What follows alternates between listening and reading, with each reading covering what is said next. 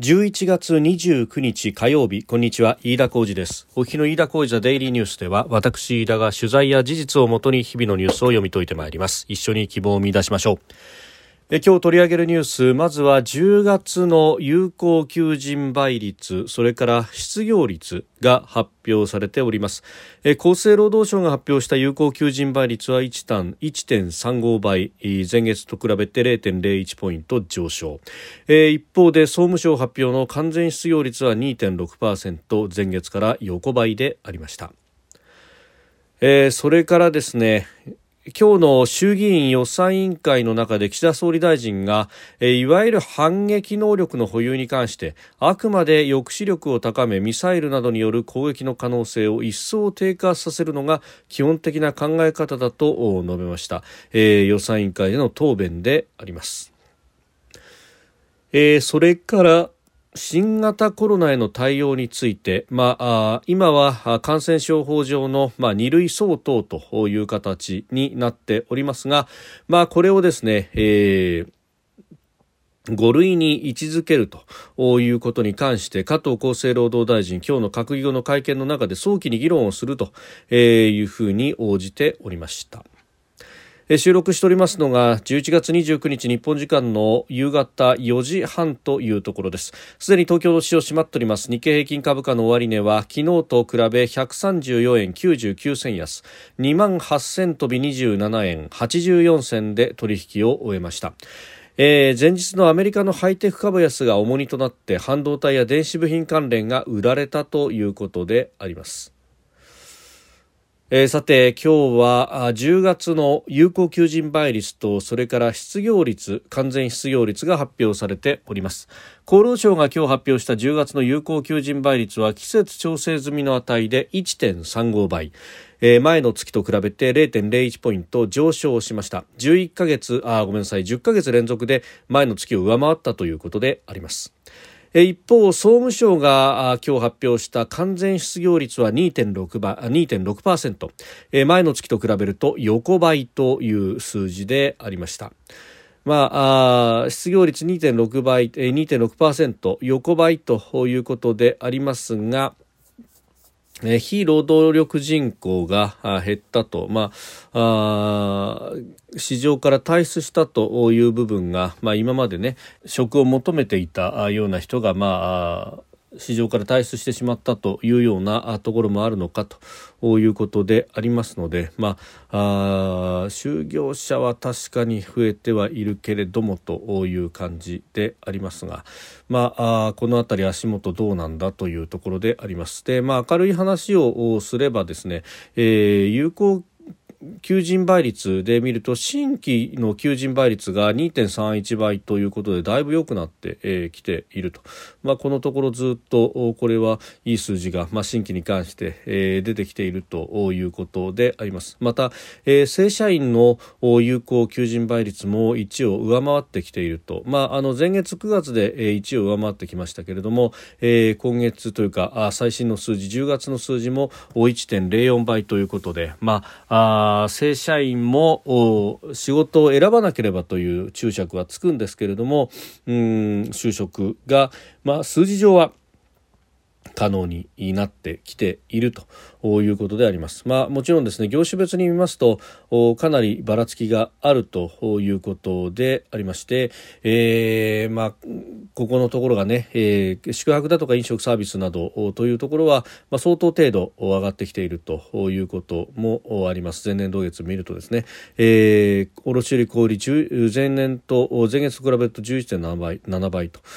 いうような7%の伸びと11.7%伸びということがありますんで、えー、この辺りはですね非常にいい数字が出てますが建設業マイナス0.7あるいは、えー、教育学習支援マイナス1.9ということで、えー、この辺りが、まあ、かなりばらつきが出てきているとで教育学習支援というところはうんこの先出生率出生数が相当こう厳しくなってきているということがありますんで、まあ、その辺も睨むとというところもあるのかもしれません。えー、先週の末に発表された9月までの出生数が60万人を割ってきているという数字があって、まあ、このままいくと80万人割れは確実なんじゃないかということが言われております。まあ、あそれやこれら、えー、急速にですね消費者が進んでしまっていると、まあ、これはコロナの影響もあるでしょうしあるいは、えー、経済全体が回っていかない中で先行き不安な、えー、若い人たちが、えー、なかなか子供を産むという選択肢になっていかないと。まあまあ、あの次の子供を産むとあるいは妊娠するといくらというようなことを岸田政権掲げてますけれども、まあ、それを一時的にもらえるだけで、えー、全体の社会の慈愛というものが変わっていかない中でですねおいそれとそんな選択にはならんだろうということもあるようであります。えー、それから岸田総理大臣、今日の衆議院予算委員会の中で、えー、反撃能力の保有に関してあくまで抑止力を高めミサイルなどによる攻撃の可能性を一層低下させるのが基本的な考え方だというふうに述べました、えー、今日の衆議院予算委員会での答弁であります。でしっかりとした防衛力を持てば外交努力における説得力を増すと、えー、外交努力の裏付けとなると強調しております。でミサイル迎撃能力のさらなる向上だけでなくあらゆる選択肢を排除せず現実的に検討しているということのようであります。まあ、今新聞事例のようにですね、まあ、かなりいろんなアイディアが出ております。まあ、長射程のミサイルに関しても、うん、まあ、1000キロほどのものであれば南西諸島に配備し、もっともっと足の長いものは、富士であるとか、あるいは北海道に配備をしても十分北朝鮮であるとかあるいはロシア中国というところも視野に入るということが出てきておりますが、まあ、これがあ、まあ、1000キロ程度でしたら巡航ミサイルでということになるかもしれませんが、えー、弾道ミサイルで、えー、抑止力を持つような、えー、形に持っていくのかどうなのか、まあ、私はあ中国や北朝鮮というところがもうすでに弾道ミサイルで日本を狙っているという状況が、えー、固定化してしまっているということを考えるとですね日本だけが何も持たず丸裸ということであればそれはまさに座して死を待つべきことになるのかというところですのでまあえ、そういったものを持つべきなんだろうとそして、まあ、地上から発射するだけでなくて潜水艦からの発射というものも考えなくてはならないと、えー、総理がまさに指摘した通りですねこの抑止力の部分というものを考えると、まあ、それは長射程のもの弾道ミサイルも含めて、えー、相手が持っているんだからこれを持たないとですね、えー、まずマイナスからの出発をゼロにできないということになるんではないかというところであります。で他方ですね、まあ、それに関連してですが、えー、防衛費の増額については、えー、GDP の2% 2027年度に、えー、GDP 比2%の水準まで増やせという岸田総理が昨日指示をしたということで、まあ、検討を加速するということであります。まあ、あのこれ国債が視野に入るかというふうに問われまして、えー、鈴木財務大臣は必ずしも国債ということにはつながらないと思うというふうに否定をしております。まあ、そもそも岸田総理がですね、GDP の2%という、まあ、あの、わかりやすい数値目標ではあるということでありますが、ただ、えー、総理の指示としてとりあえず2%というですね、えー、外か外側の形の部分を指示をしたということですので、まあそうなると官僚はですね、必死になってその形を整えようとすると、まあ何でもかんでも防衛予算に放り込んでですね、えー、経済安全保障だとか、えー、あるいは科学技術開発費だとか、まあそういうものも含めて、えー、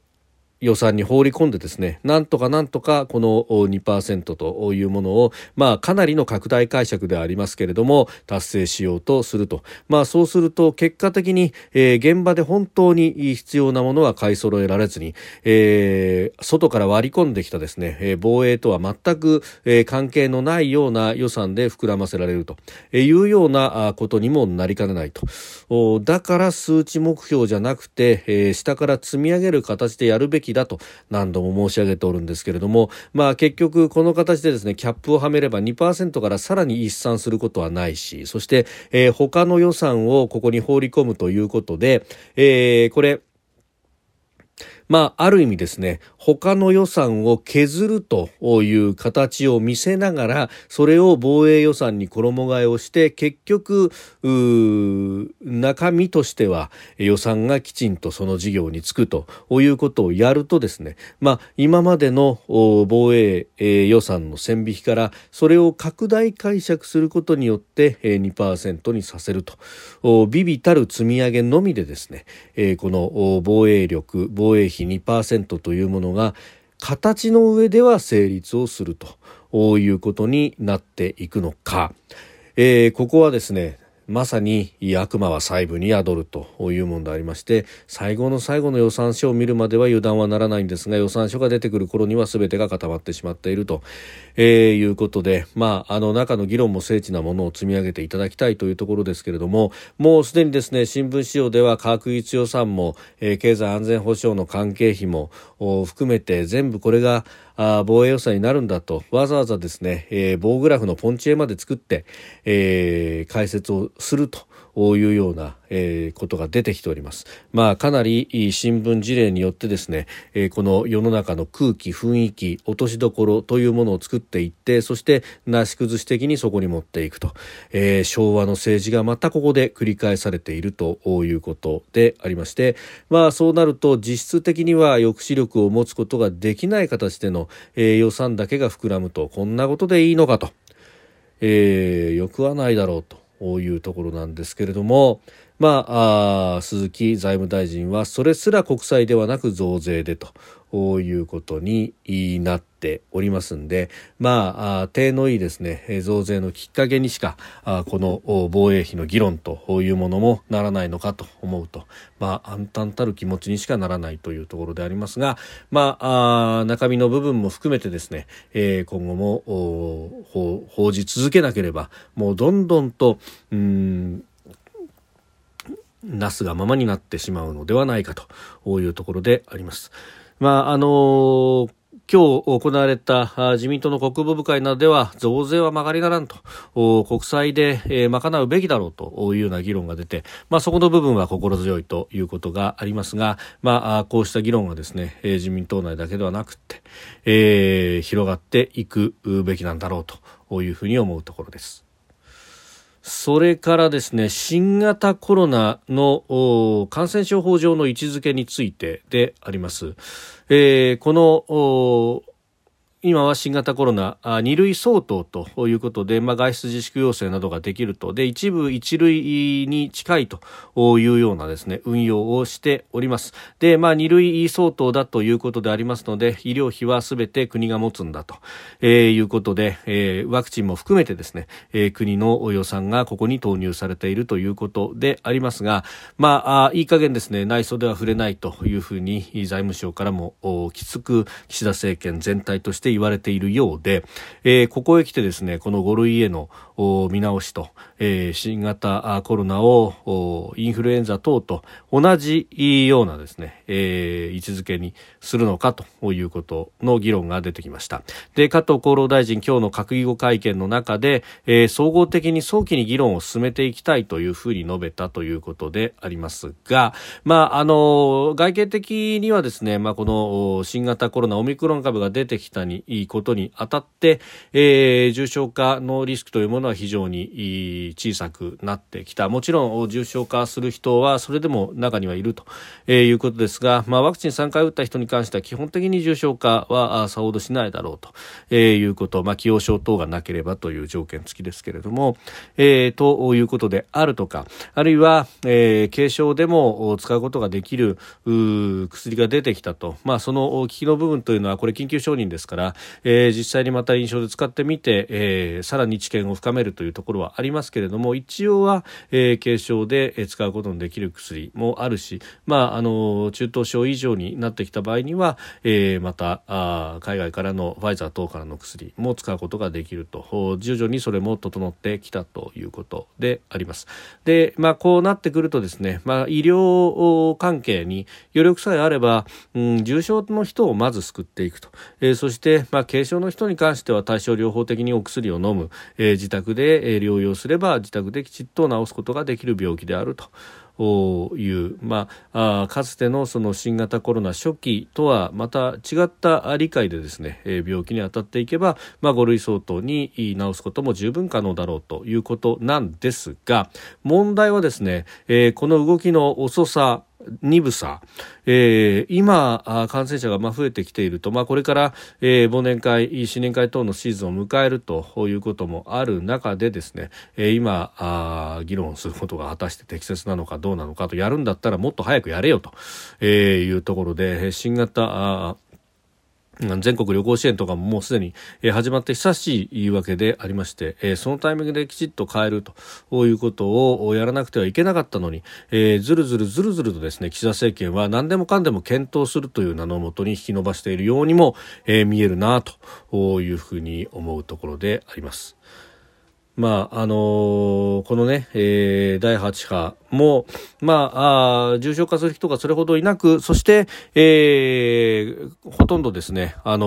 ー、軽症者が多いというところで、えー、これを乗り切ることができればですね、まあ、十分に、えー、可能になるというところではありますけれども、何か、あのー、平時で全く問題がない時にですね、えー、何も議論をせずに、えー、ここへ来て、まあ、批判が高まってきたということで、えー、議論するという、こんなことでいいののかなというのは、まあ安全保障の面でもそうですし、こうした感染症対応でも思うところであります。飯田小泉デイリーニュース月曜から金曜までの夕方から夜にかけてポッドキャストで配信しております。番組ニュースに関してご意見感想飯田 TDN アットマーク Gmail.com までお送りください。飯田小泉デイリーニュースまた明日もぜひお聞きください。飯田小泉でした。